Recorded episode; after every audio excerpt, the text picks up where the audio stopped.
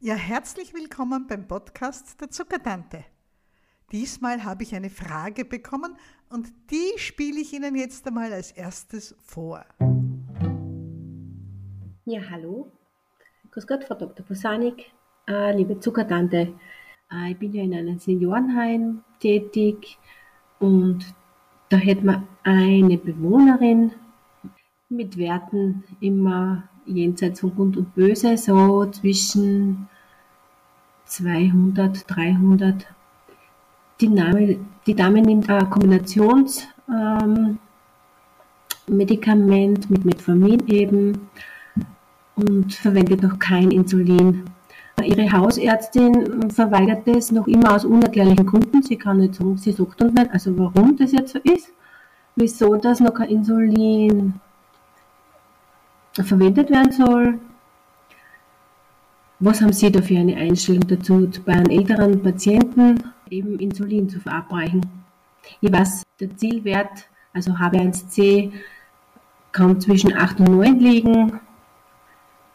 Ob, wann, ob welchen, welchen Wert würden Sie raten, dass man da mit Insulin, zumindest mit einem ähm, Langzeitinsulin beginnen könnte? Danke und liebe Grüße aus.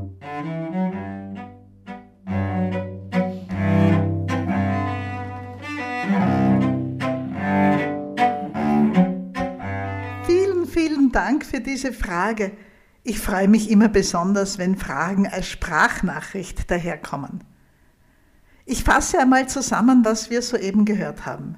Da meldet sich eine Mitarbeiterin aus einem Pflegeheim und sie macht sich Sorgen.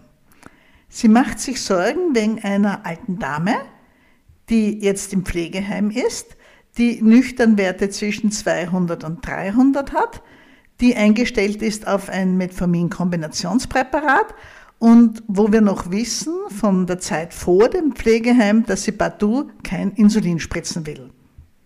Und jetzt ist die Frage, wie kann es gut weitergehen und braucht sie schon Insulin? Ja, da ist einiges drinnen versteckt an Fragen in dieser einen Frage drin. Die eine Frage ist, warum will sie denn absolut kein Insulin spritzen? Die zweite Frage ist, wie läuft es überhaupt im Pflegeheim?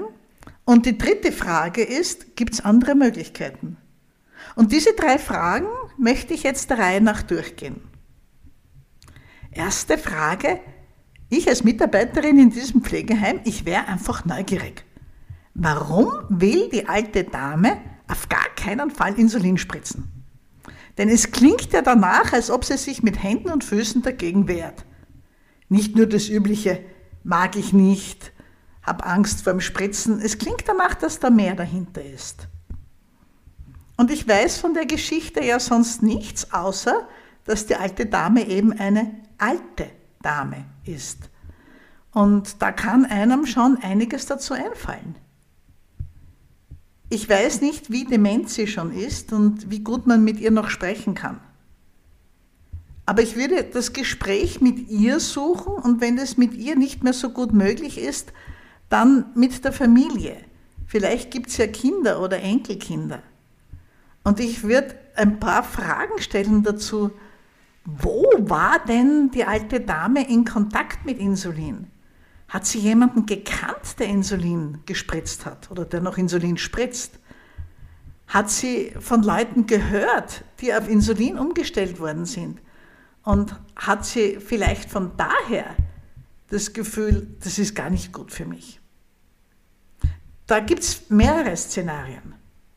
Gerade bei unseren älteren Mitmenschen ist es ja so, dass die oft noch aus einer Zeit etwas mitbekommen haben, wo die Insulintherapie ganz, ganz schwierig war, wo es noch keine kleinen Messgeräte gab, wo die Patienten nicht selber ihren Blutzucker kontrollieren konnten, wo vielleicht Spritzen gewaschen, gebürstet, ausgekocht, steril zusammengesetzt werden mussten. Also ein Riesenaufwand und das Ganze ohne Eigenkontrolle.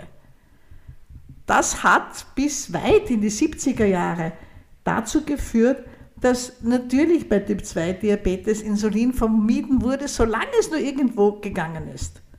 Und dann ist es leider oft so zugegangen, dass ein Mensch mit einem seit Jahren entgleisten Diabetes ins Spital gekommen ist, zum Beispiel wegen Wunden an den Füßen, und dass dann ein Bein amputiert werden musste, oder dass ein Mensch ins Spital gekommen ist, weil die Niere zusammengebrochen ist und kaum mehr gearbeitet hat, oder dass jemand, der Jahre, oft Jahrzehnte lang extrem hohe Zuckerwerte hatte, ohne dass man es wirklich kontrollieren konnte. Die Leute konnten damals wirklich nichts dafür. Wenn man nicht selber messen kann, ist alles ganz, ganz, ganz schwierig.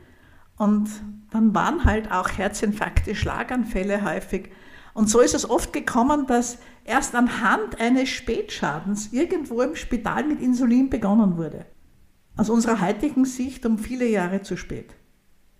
Und natürlich, wenn man Insulin erst dann gibt, wenn das erste ganz, ganz große Problem schon da ist, dann kommt es leider oft vor, dass diese Menschen einfach nicht mehr sehr lange leben.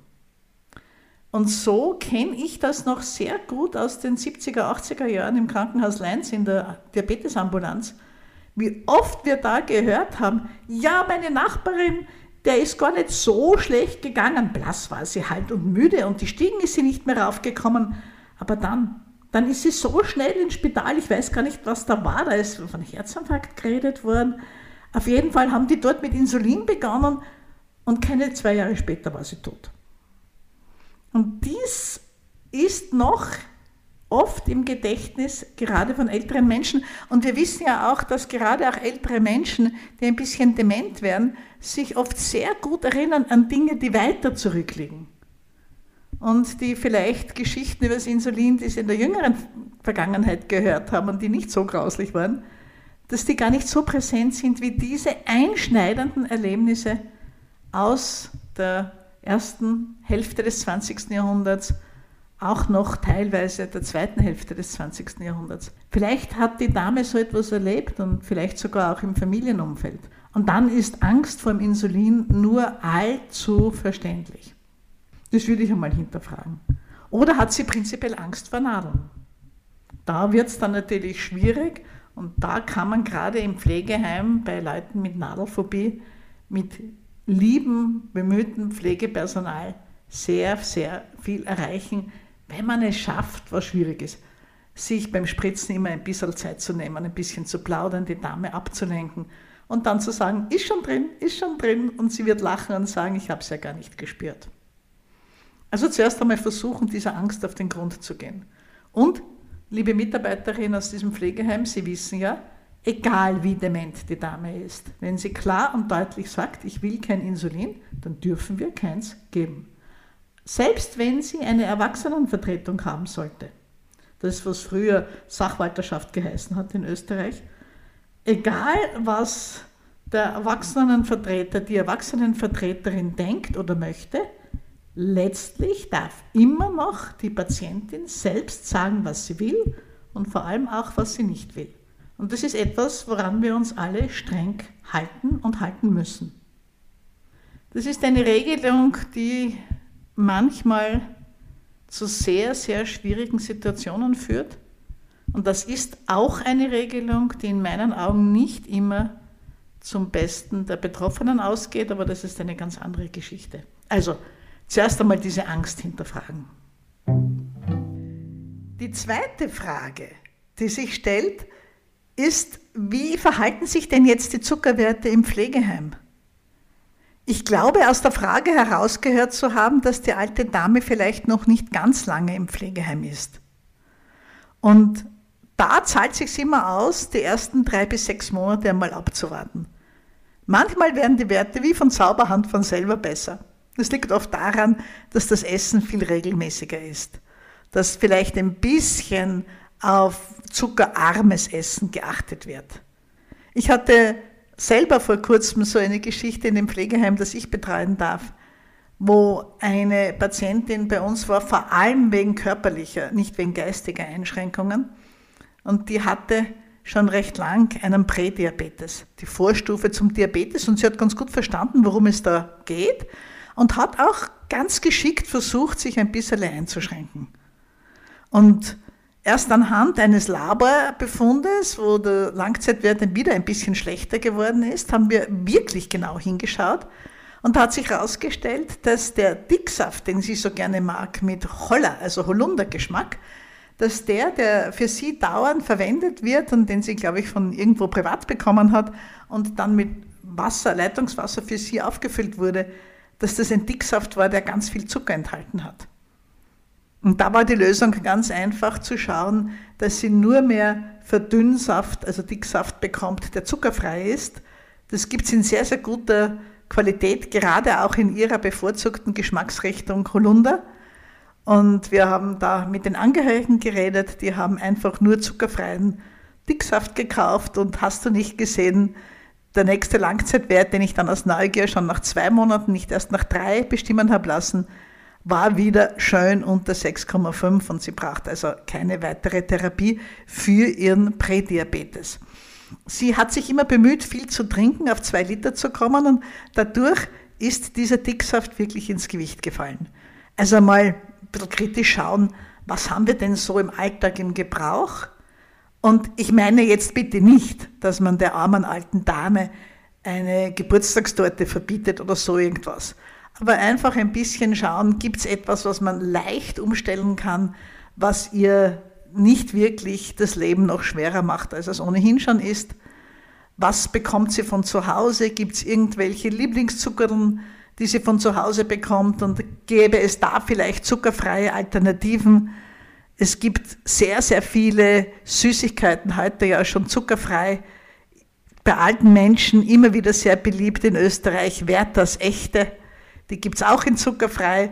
Und oft ist die Familie ganz glücklich, wenn sie weiß, was sie mitbringen dürfen und womit sie einfach mithelfen können, dass es der alten Dame gut geht. Und ganz ehrlich, in dem Alter und in der Pflegeheimsituation bin ich nicht mehr bereit, die Diskussion zu führen, ob künstliche Süßungsstoffe, die in diesen ganzen Zuckern und so weiter drinnen sind, die sich zuckerfrei nennen, ob die jetzt gesund oder nicht gesund sind. Hauptsache, der Blutzucker bleibt in vertretbaren Bahnen und man kann ihr ihren Wunsch erfüllen, kein Insulin zu spritzen.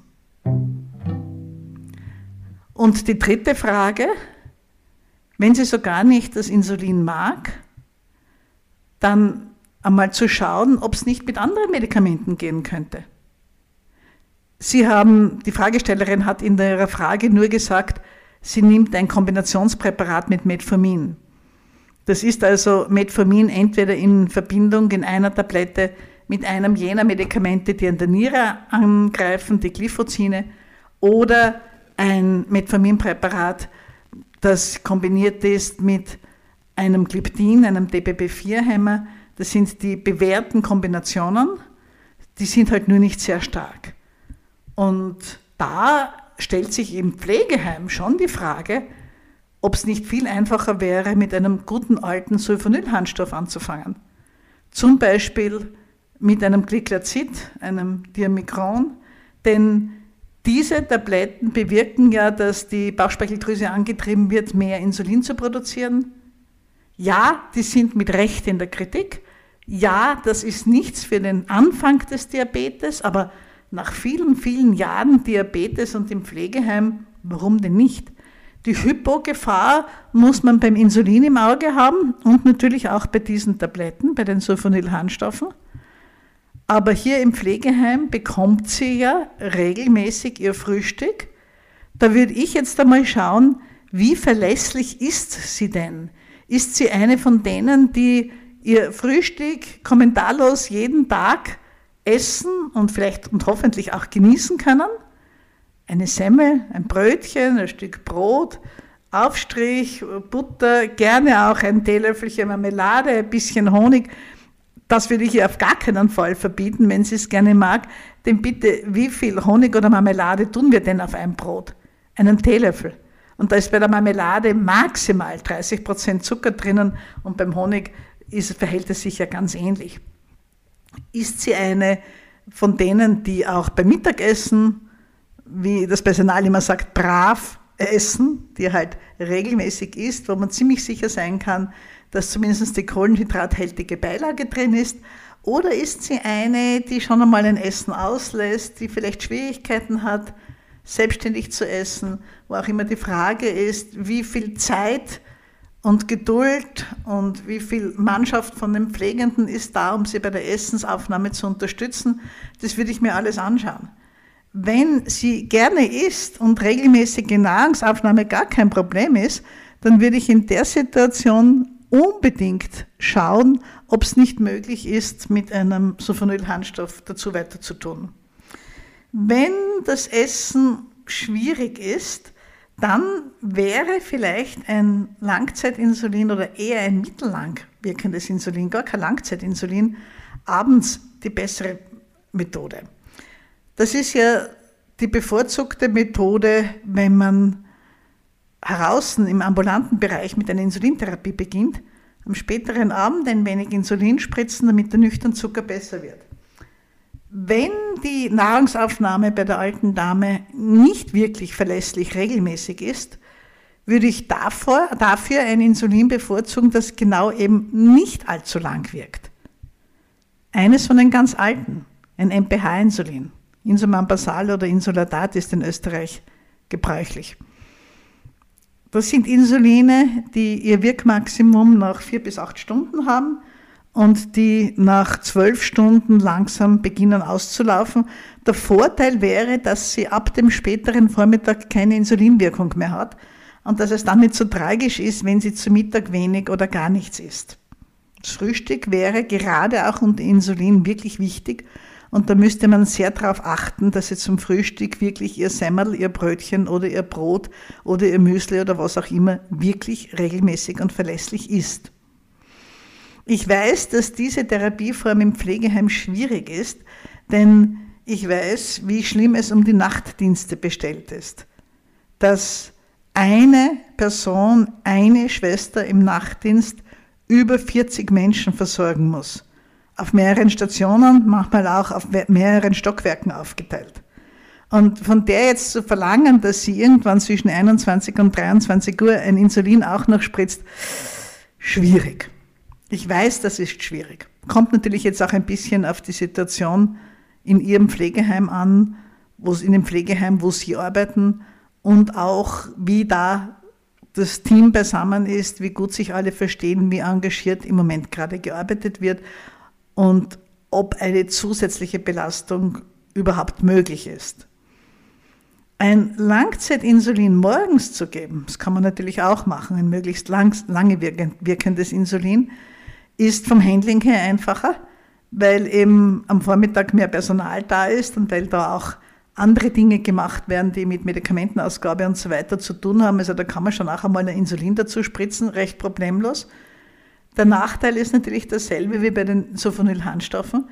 Dann hat die alte Dame einen Druck auf den Zucker, einen erhöhten Insulinspiegel den ganzen Tag über. Und da sind wir wieder bei der Frage, wie regelmäßig und wie verlässlich kann sie denn essen? Das sind also die Fragen, die ich mir in dieser Situation stellen würde. Ausgangssituation, eine alte Dame im Pflegeheim, Zuckerwerte schon nüchtern viel zu hoch, so hoch, dass man annehmen darf, wenn sie zwischen 200 und 300 nüchtern Zucker hat, dass sie tagsüber teilweise weit über 300 ist. Und das sind doch Werte, wo wir davon ausgehen, dass die sich körperlich bemerkbar machen, mit vermehrten Durst, vermehrten Haaren, vielleicht auch Unruhe, auf der anderen Seite Müdigkeit und Schwäche, lauter Dinge, die man gerade im Pflegeheim so gar nicht brauchen kann. Die Fragen, die man sich stellen sollte, sind also in erster Linie, wo kommt diese Ablehnung des Insulin her? Wie verhalten sich die Zuckerwerte hier im Pflegeheim? Kann man irgendetwas Einfaches verändern am Essen?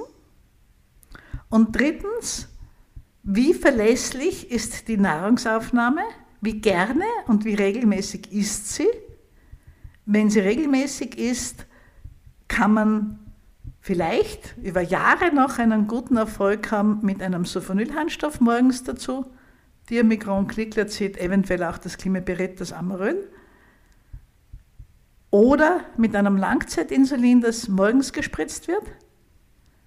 Wenn sie nicht regelmäßig ist und man möchte etwas verbessern oder man denkt, man muss unbedingt was verbessern, wäre der beste Weg, aber oft schwierig im Pflegeheim, das mittellang wirkende Insulin am späteren Abend, 22 Uhr, zwischen 21 und 23 Uhr, ein Insulin nehmen, das nicht allzu lang wirkt, damit man eben nicht in die Hypogefahr unterm Tag hineinrutscht. Und wenn man die Patientin überzeugt hat, überredet hat, bespatzt hat, das Insulin doch zu probieren, zu versuchen, dann halt versuchen, ihr das Spritzen so angenehm wie möglich zu machen, sie ein bisschen abzulenken und sie langsam an das Sticherle zu gewöhnen. Sie haben auch noch, liebe Fragestellerin, nach dem Zielhabe-NC gefragt. Ich weiß jetzt nicht, wie es um die Lebenserwartung der Dame bestellt ist. Ich weiß nichts über zusätzliche Erkrankungen, aber HB1C zwischen 8 und 8,5 oder bis 8, 8,5 im hohen Alter in der Pflegesituation absolut okay. Wenn die Lebenserwartung aus irgendwelchen Gründen stark eingeschränkt ist, und dazu zählt natürlich auch eine sich schnell verschlechternde Demenz, vom Alzheimer-Typ zum Beispiel, dann kann das HbA1c auch einmal höher sein. Allerdings gehen wir eben alle davon aus, dass ein HbA1c, das höher als 9 oder 9,5 ist, körperliche Beschwerden macht. Und wenn wir sagen, im Pflegeheim sehen wir es unsere Aufgabe, dieses letzte Stück Leben unserer Patienten so angenehm wie möglich zu gestalten, dann zahlt sich da schon aus, bei H1C-Werten zumindest ab 9,5 zu versuchen, die ein bisschen weiter runter zu bekommen, einfach damit es den Leuten körperlich besser geht. Das waren so meine Überlegungen. Und liebe Zuhörerinnen, lieber Zuhörer, wenn Sie bisher bis hierher zugehört haben, dann herzlichen Dank dafür. Wenn Ihnen eine Frage einfällt, die die Zuckertante beantworten soll, immer her damit.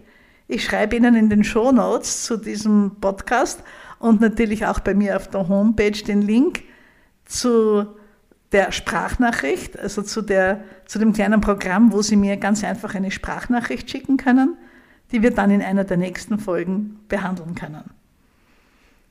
Ansonsten, wenn Sie selbst von Diabetes betroffen sind, und da ein bisschen mehr Coaching und Begleitung gern hätten, dann schauen Sie sich doch unseren Diabetes-Club an, www.zuckertante.at-club. Da finden Sie alles Nähere und da gibt es auch einen Schnuppermonat um ein paar Euro.